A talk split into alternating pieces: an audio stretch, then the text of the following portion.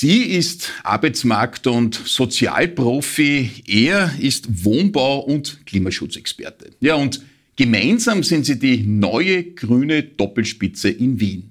Judith Böhringer und Peter Kraus. Ja, und die sind heute im Doppelpack bei uns. Den Anfang, den macht die Dame, Judith Böhringer. Herzlich willkommen im Stadtgespräch. Vielen Dank für die Einladung. Ja, eure politischen Projekte, die werden wir später gemeinsam besprechen. Jetzt geht es um Ihren persönlichen Werdegang. Sie sind durch und durch Wienerin, kann man sagen, aufgewachsen im 18., in der Schule dann im 19. und dann ging es ab an die Wirtschaftsuniversität. Sie sind Betriebswirtin. Genau bin Betriebswirtin, ähm, allerdings immer Betriebswirtin mit ähm, dem Wunsch und dem Willen, die Grenzen ein bisschen zu überschreiten. Mhm. Das heißt, immer interessiert daran, wo Wirtschaft sich mit Sozialem verbindet, mit ökologischen Fragen verbindet, wo Wirtschaft auch einen Auftrag hat, äh, gemeinwohlorientiert zu arbeiten. Das hat mich schon während des Studiums interessiert. Und da gab es auch schon an der WU der 90er Jahre einige Anknüpfungspunkte im Eben. Bereich Sozialpolitik zum das Beispiel. Das ist ja durchaus ein unüblicher äh, Schritt, denn äh, WU, das verbindet man mit Zahlen, mit Fakten, mit Excel, mit Datenbanken, mit teilweise auch sehr harten, oft unpopulären Businessentscheidungen. Sie haben aber einen Gemeinwohlwerdegang eingelegt. 15 Jahre bei Arbeit Plus, ein soziales Netzwerk mit Arbeitsmarktnähe sozusagen. Äh, eigentlich unüblich für eine WU-Abgängerin. Das war unüblich und gleichzeitig war es ein bisschen ein Glücksfall. Also sozusagen an der WU habe ich schon ein paar Anknüpfungspunkte gefunden, wo sich Wirtschaft und Soziales miteinander verbinden lässt, wo sich auch Wirtschaft und ökologische Nachhaltigkeit verbinden lässt. Und eigentlich so ein bisschen der erste Job, ähm, der erste richtige Vollzeitjob dann nach der Uni war bei Arbeit Plus, war bei den sozialen Unternehmen. Und das sind ja wirklich Unternehmen, die genau das vereinen. Es sind mhm. Unternehmen, die Profite machen, aber diese Profite eigentlich reinvestieren und äh, diesen gemeinwohlorientierten Anspruch haben, indem sie langzeitarbeitslose Menschen in den Arbeitsmarkt integrieren und gleichzeitig sich in Branchenbereichen bewegen, wo es auch um äh, das Thema Umwelt, um das Thema Klima geht ähm, und da einen Beitrag leisten. Also Unternehmen, die ähm, eigentlich an all diesen Schnittstellen arbeiten und gleichzeitig war es immer super, dieses Rüsten Rüstzeug und auch Handwerkszeug ähm, an der WU, das ich auch gelernt habe, das zu können und das zu kennen. Und das hilft eigentlich immer, wenn man so ein bisschen zwischen den Welten wandelt, wandelt, äh, das Handwerkszeug jeweils gut zu verstehen und auch anwenden zu können. Aber man merkt natürlich schon, da sind auch durchaus grüne Tugenden drinnen, Gemeinwohl, Sozialpolitik. Also es geht schon ums, ums, ums gemeinsame Miteinander agieren. Das ist das eine. Und dann gibt's äh, ein Herzensthema, das ist die Erinnerungskultur. Viele, viele spannende Projekte habe ich gesehen in der Vorbereitung. Manchmal durfte ich auch schon dabei äh, sein, etwa in der Herklotzgasse zum Beispiel, im 15. Bezirk. Da geht's um ehemals jüdisches Leben in Wien, das so dann ausgelöscht worden ist. Ja, das war ein, ein, wundersamer Zufall eigentlich und ein sehr erschütternder Zufall, weil die Herkutsgasse 21, die Sie ansprechen, ähm, ist sozusagen dieser Ort, wo ähm, Arbeit Plus, also dieses Netzwerk der sozialen Unternehmen, auch seinen Sitz hat. Und wir sind damals dort äh, mit dem Büro hingezogen und haben gemerkt, dass das eigentlich ein jüdisches Vereinshaus war, ähm, auch ein, ein, jüdischer Turnverein, der Maccabi-Turnverein war dort angesiedelt, die Geschichte aber komplett vergessen und eigentlich unter den Teppich gekehrt. Und es gab in diesem Haus einen jüdischen Kindergarten, einen Montessori-Kindergarten und äh, unser Projekt hat eigentlich dann darin bestanden, die überlebenden Kindergartenkinder auf der ganzen Welt äh, zu finden, mit ihnen äh, zu sprechen, ihre Lebensgeschichten zu hören, natürlich auch ähm, zu erfahren, wie viele Kinder sozusagen auch ermordet wurden. Ähm, dieser Tage haben wir jetzt sozusagen auch ähm, gedenken wir der Pogromnacht. Ähm, und äh, dieses Projekt hat sich dann, äh, war erschütternd und sehr schön zugleich, weil wir Überlebende gefunden haben, weil wir mit ihnen gesprochen haben, weil wir auch mit den nächsten Generationen gesprochen haben und weil es ein Projekt war, das einfach wirklich Bezirksgeschichte und Geschichte im Bezirk im Kretzel sehr sichtbar gemacht hat mhm. äh, und Menschen auch wieder zugänglich gemacht hat, weil darum geht es ja auch in der Erinnerungskultur quasi nicht nur um ein Gedenken, sondern auch um ein bewusstes, woran erinnern wir uns und wie gehen wir auch mit diesen Erinnerungen dann in eine gute Zukunft und was lernen wir eigentlich auch daraus? Sehr persönliche, teils auch beklemmende Geschichte. Manche davon haben wir wie 24 Jahre auch ausgestrahlt, wenn man das so hört, äh, wie es vielen ergangen ist in ihrer Jugend. Es geht im Wesentlichen ja um ein Alter ähm, vor 20 Jahren, sonst würde man Zeitzeugen ja gar nicht mehr interviewen können heutzutage. Das geht schon wahnsinnig unter die Haut.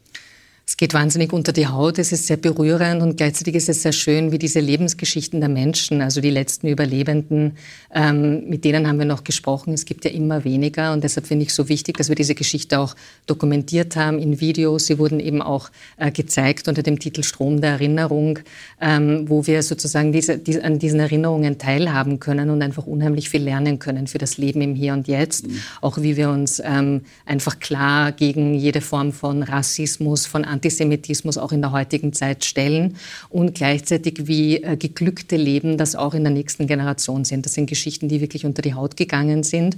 Und andererseits war es sehr schön zu erleben, was auch Bezirkspolitik ermöglichen kann, weil wir waren einfach eine Kretzel-Initiative, die gesagt haben, okay, wir ziehen in dieses Haus, wir wollen das gerne machen und unser Erleben war, dass einfach alle Türen aufgegangen sind.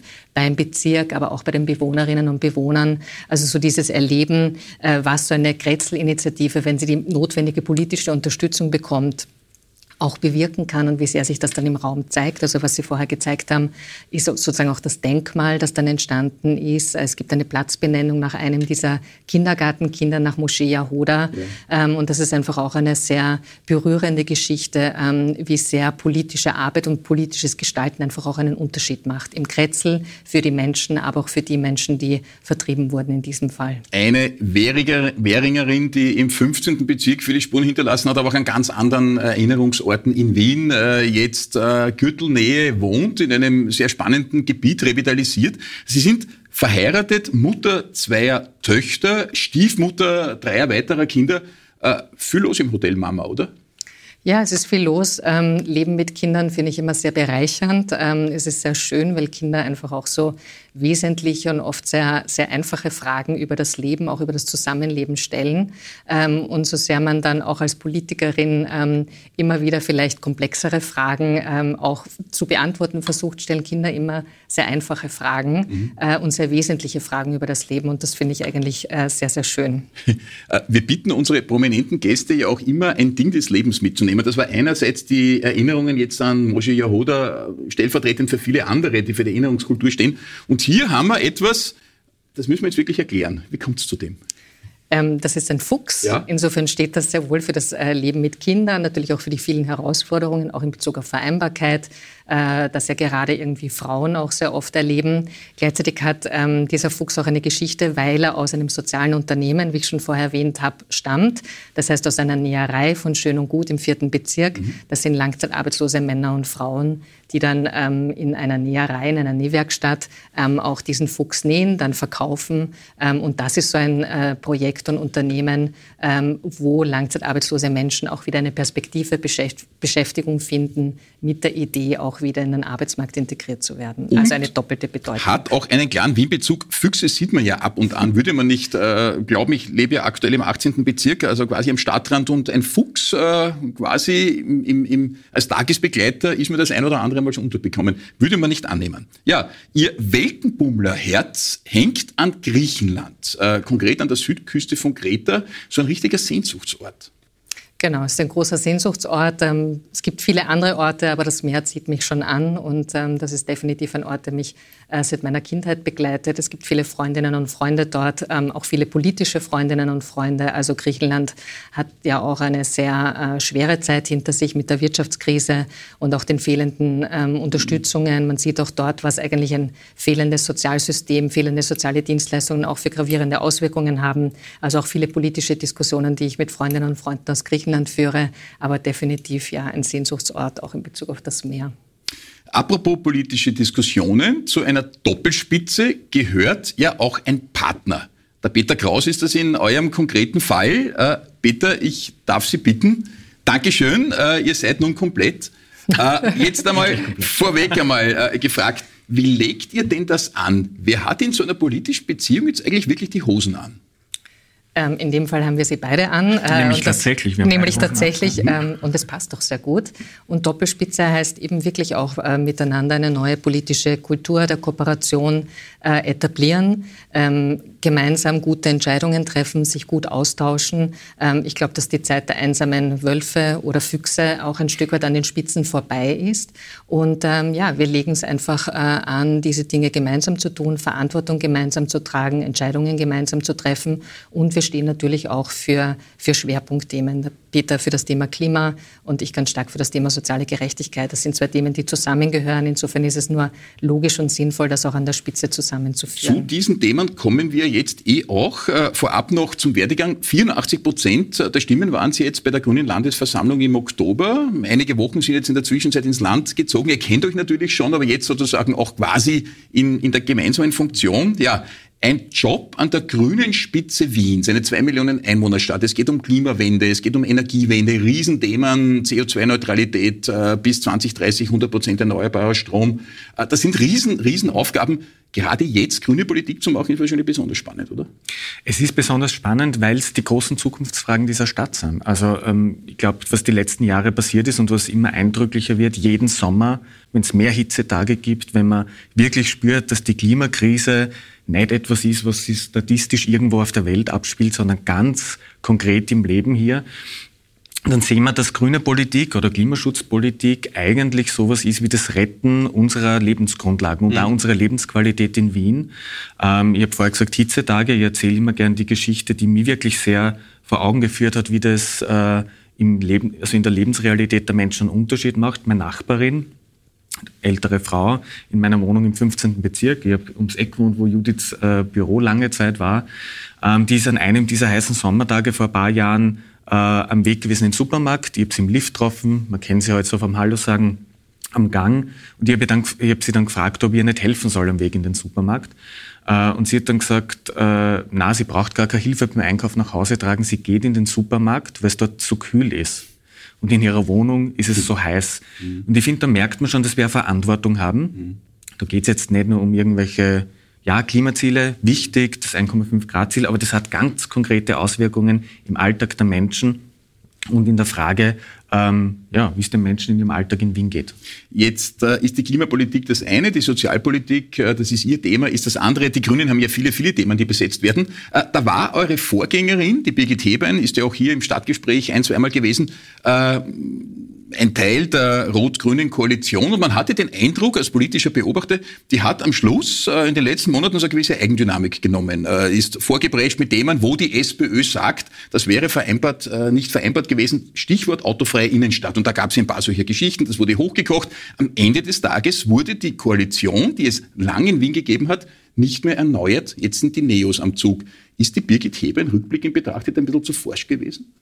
Nein, ich glaube, in Klimafragen muss man immer forsch sein und in Klimafragen äh, braucht es sozusagen auch gute Ansagen, weil wir äh, tatsächlich, es handelt sich um eine Krise. Wir stehen da auch vor, vor vielen ähm, total notwendigen Veränderungen. Die jungen Menschen, die auf die Straße gehen, zeigen uns auch die Dringlichkeit, weil es um unsere Lebensgrundlage geht. Das heißt, es geht nicht darum, nur das Klima zu retten oder zu schützen, es geht darum, Menschen zu retten. Und mhm. daher hat das eine Dringlichkeit, äh, die enorm ist. Insofern kann es da gar kein zu viel geben. Ähm, dass es die Koalition nicht mehr gibt, das ähm, ist eine Entscheidung von Bürgermeister Ludwig gewesen.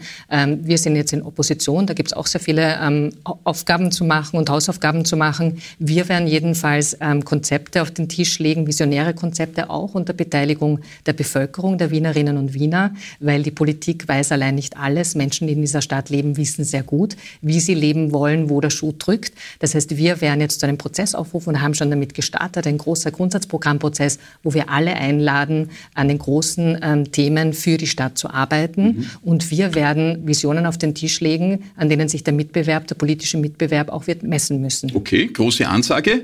Äh, es geht also um eine Neuaufstellung einer einstmaligen Regierungspartei. Sie sind lange dabei, in der gesamten Phase der Koalitionsbeteiligung äh, immer schon bei den Grünen gewesen. Jetzt ist es eben die Oppositionsrolle. Was sind denn so diese großen Themen, wenn Frau Büringer sagt, äh, sie stellt sich da neu auf? Was sind die Themen, wo Sie sagen, mit diesen wollen Sie der grünen Politik in Wien und letztlich auch der Stadt den Stempel aufdrücken? Mhm. Na, das ist wenn wir beim Klimaschutz bleiben zum Beispiel, ist es auf jeden Fall aus meiner Sicht der Verkehr. Wir wissen, wir haben da wirklich Baustellen äh, im wahrsten Sinne des Wortes. Ähm, wir sehen leider, dass derzeit äh, wieder Klimaschutzprojekte, die fix fertig sind, rund um die Rheinbrechtsdorfer Straße, die Praterstraße, alles Projekte, die mit der Bevölkerung gemeinsam geplant wurden, die verschwinden jetzt irgendwo in der Schublade wieder.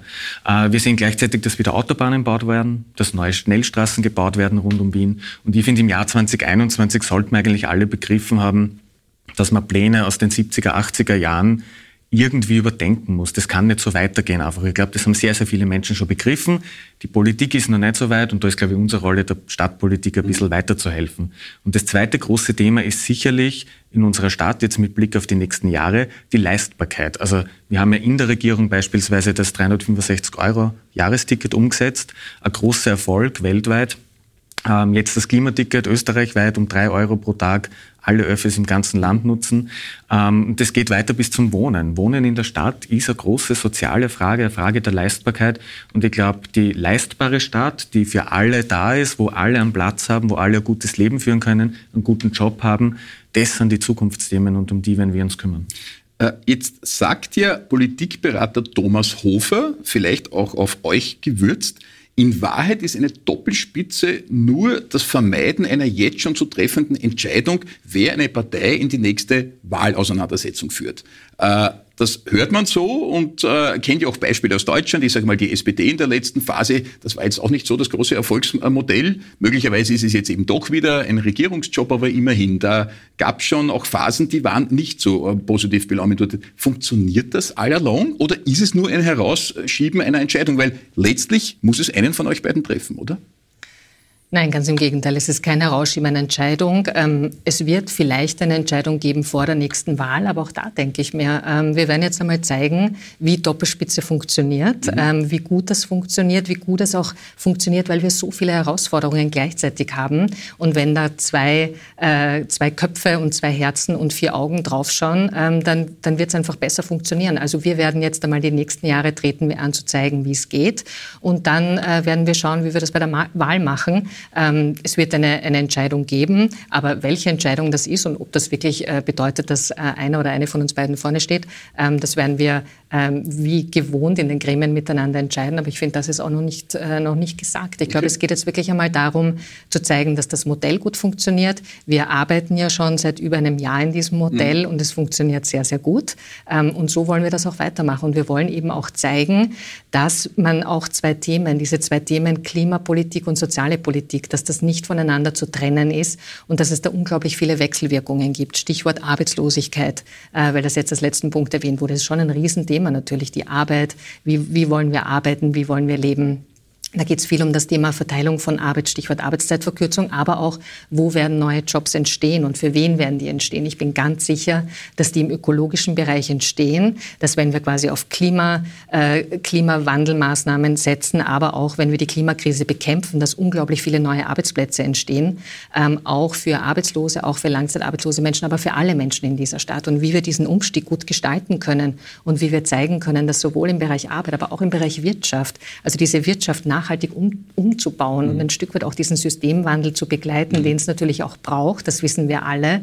Ähm, das wollen wir zeigen und das wollen wir gemeinsam zeigen. Ein Riesenthema, ein Megathema, das Thema, das gekommen ist, um zu bleiben, der Umbau der Wirtschaft in eine klimaneutrale Wirtschaft, äh, wird die gesamte Gesellschaft mitnehmen müssen. Ich selbst bin noch nie von so einer Riesenumwälzung gestanden. Man hat sogar den Eindruck, die Digitalisierung ist dagegen fast ein kleines Thema geworden, gegen diese neue Situation, die auf uns zukommt. Ja, viel zu tun für die Grünen in Wien. Judith Büringer, vielen Dank für den Besuch. Wir müssen jetzt den Peter noch ein bisschen in einem Einzelinterview befragen. Danke, dass Sie da gewesen sind und ja, alles, alles Gute. Danke für die Einladung. Dankeschön. Ja, Peter Kraus, ein Neunkirchner aus Niederösterreich in Wien. Mhm. Äh, Im Alter von 18, 19 eigentlich an die WU gekommen und Stimmt. gekommen, um zu bleiben. Gekommen, um zu bleiben, ähm, weil, und das ist ja also es war mir immer schon, schon äh, klar, wenn man in, in, Niederösterreich am Dorf aufwächst, das ist außerhalb von den Kirchen ein bisschen, ähm, dann ist natürlich Wien diese große Stadt. Ja? Und es war für mich eigentlich schon relativ früh klar, vor allem muss man dann sagen, als ein Teenager, offen schwuler äh, Teenager in Niederösterreich, Wien, die große Stadt, wo du leben kannst, wo du deine Träume erfüllen kannst, wo du selbstbestimmt leben kannst, wo du viele neue Menschen, Kulturen, Lebensformen kennenlernst. Also dieser Hoffnungsort, der ist es bis heute und ich habe mir eigentlich jede, jeden Tag, jedes Jahr mehr in Wien verliebt. Aber es ist ja ganz interessant, Neunkirchen liegt ja unweit nördlich des Semmerings. Die, die südlich ja. vom Semmering nach uns gekommen sind, SDS zum Beispiel, haben jahrzehntelang davon gesungen, dass sie eigentlich wieder zurück wollen, nach Fürstenfeld oder sonst wohin. äh, wenn man aus Neunkirchen kommt, ist also der Fokus dann schon Wien. Man könnte ja nach Graz gehen zum Beispiel.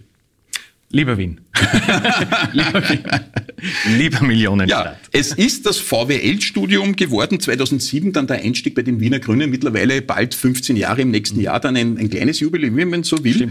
Äh, Schwerpunkte im Wohnbau und Klimapolitik, aber, und da war auch eine gewisse Zeit im Büro von Maria Vasilako dabei. Genau. Äh, wir haben die Maria auch im Stadtgespräch immer öfter gehabt, die Serie gibt's unendlich schon, da war selbst äh, die Maria ganz äh, frisch in dem Job und sie hat ja immer von Energie gestrotzt. Das war schon ein Markenzeichen, hat sich teilweise herausgelehnt, äh, Risikoprojekte, Marilferstraße und so weiter. Jetzt haben wir schon ganz, ganz lang nicht mehr von ihr gehört. Hören Sie eigentlich was von ihr?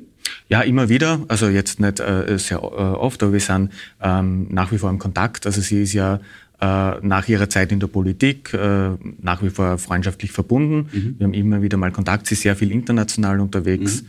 Ähm, aber dazwischen geht es also immer wieder mal aus. Schon. Aber ja. es war schon am, am Schluss auch äh, hart für Sie, wie ja vielfach das Ende in der Politik. Mhm. Das hat jetzt mit den Grünen gar nichts zu tun. Das könnte man faktisch für alle Parteien so sagen doch oft ein sehr hartes, manchmal sogar ein sehr bitteres ist. Birgit Hebern hatte mit einem Bockenschlag, äh, weil sie einfach mit der grünen Bundespolitik teils nicht einverstanden war, Stichwort Afghanistan, sogar die Partei verlassen. Also man braucht schon ein, ein hartes Fell, oder?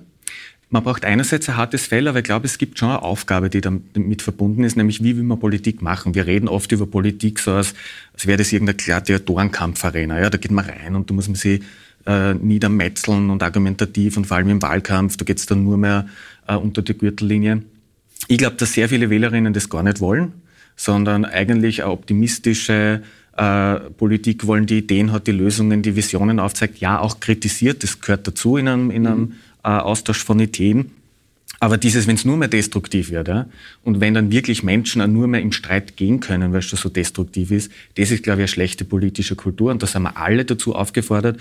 Und das haben ja die Judith Büringer und ich äh, vor, da ein bisschen eine neue politische Kultur zu etablieren, die auf Kooperation setzt ja. und nicht auf Kampf. Das ist, glaube ich, sehr wichtig. Ja, die Hoffnung ist groß, weil sonst würde ihr beide oder sie ja letztlich auch dann doch irgendwie halbert gebrochen rausgehen. Also Eva Klawischnik zum Beispiel kenne ich auch schon sehr lange, war auch im Stadtgespräch und man kennt sie auch aus der Bundespolitik. Die hat auch schon mehr gelacht als am Schluss, muss man ganz offen sagen. Also die Hoffnung ist groß. Äh, Rudi Anschober hat es vielleicht geschafft, einen Abgang in Ehren hinzulegen, so dass man die Phase, die zurückliegt, dann durchaus äh, aufrechten Ganges sich selbst quasi in, ins, ja, für sich instrumentalisiert. Na, ich habe immer gesagt, es gibt für mich einen Grundsatz, der heißt, ich will in der Politik niemals glatt und zynisch werden. Mhm.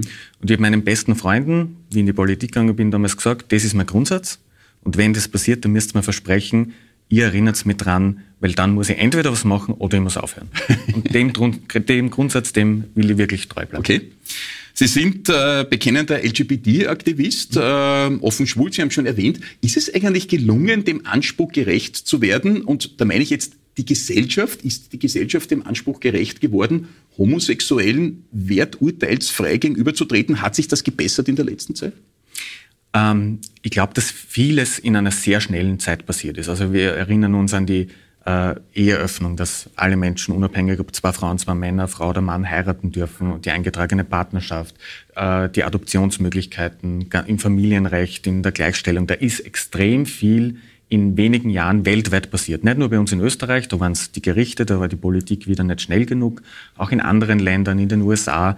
Und das geht ja auch weiter. Also da bin ich schon auf die ganze LGBT-Bewegung auch stolz, dass man das in den letzten 30, 40 Jahren, also Stonewall war Ende der 60er Jahre, wo das erste Mal Lesben und Schwule in New York auf die Straße gegangen sind, ähm, mit einer wirklich positiven Bewegung, mit einer Bewegung, die nicht gesagt hat, was ist alles schlecht im Leben? Ja, es gibt wahnsinnig viele Diskriminierungen, aber wir treten dagegen an mit einer Vision von Liebe, von äh, Respekt, von Toleranz. Und man sieht, wie das in einigen Jahrzehnten sich total gewandelt hat. Ja. Gibt es heute noch was zu tun? Natürlich. Mhm. Ja, natürlich. Es gibt heute noch Diskriminierungen. Gerade wenn wir uns Junge anschauen, ähm, wissen wir, dass im Schulbereich äh, vieles noch zu tun gibt, dass äh, Menschen in Wien nach wie vor Diskriminierungserfahrungen haben, äh, dass es Bereiche gibt, gerade was so Regenbogenfahnen betrifft, die immer wieder zerrissen werden, dass es da wieder mehr Fälle gibt auch.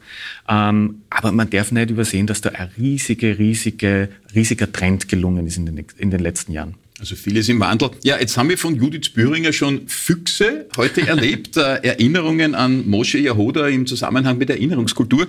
Äh, wir haben auch Sie gebeten, äh, ein Ding des Lebens mitzunehmen. Das ist immer sehr spannend. Man sieht quasi so ein bisschen das zweite Leben, das ist das Schauspiel. Genau. Äh, was hat es denn mit diesem Foto auf sich? Ähm, also das ist ein relativ aktuelles Foto aus dem heurigen Jahr, aus dem Mai. Ja? Das war in Salzburg beim Supergau Festival. Ich bin schon mein ganzes Leben, äh, meine Mama ist Musiklehrerin, immer mit Kunst, Kultur aufgewachsen, war zeitlang im Konservatorium ähm, und spiele auch in einer äh, Theater Muss man sagen, Crew. Hier, ja, genau, hier in der Mitte. in der, Mitte ja. der mit Mittelscheitel. Der mit Mittelscheitel, ähm, gut. Und eines muss man ja auch outen. Ja. Äh, das ist diese Figur. Genau, das ist Miriam He, mit der habe ich gemeinsam gespielt. Kennen wahrscheinlich einige aus ja. äh, Fernsehen Aktuell und Kabarett. Bei Superfly. Genau, äh, bei Superfly Radio. Mhm. Ähm, und wir haben gemeinsam ein, ein, Stück gespielt, das Dorf St. Peter, ähm, wo es um ein fiktives Dorf im Salzburg der 60er Jahre geht und ein Fremder kommt ins Dorf und es geht dann viel um Ausgrenzung, um Fremdenfeindlichkeit, wie so etwas in einer Dorfdynamik auch entsteht, um Heimatbegriff. Hier, hier ist das Skript. Das Skript, Regiebuch. Ich meine, es ist, es ist sehr performativ. Also um. es gibt getextete Stellen, es gibt improvisierte Stellen. Ja. Wir spielen das, das Gelbe, auch, das Gelbe ist Ihre Rolle. Jetzt das Gelbe ist, genau. Das Gelbe ist Ihre Rolle. Das sind die geskripteten Teile von meiner okay, Rolle. Okay, also da ist Pause.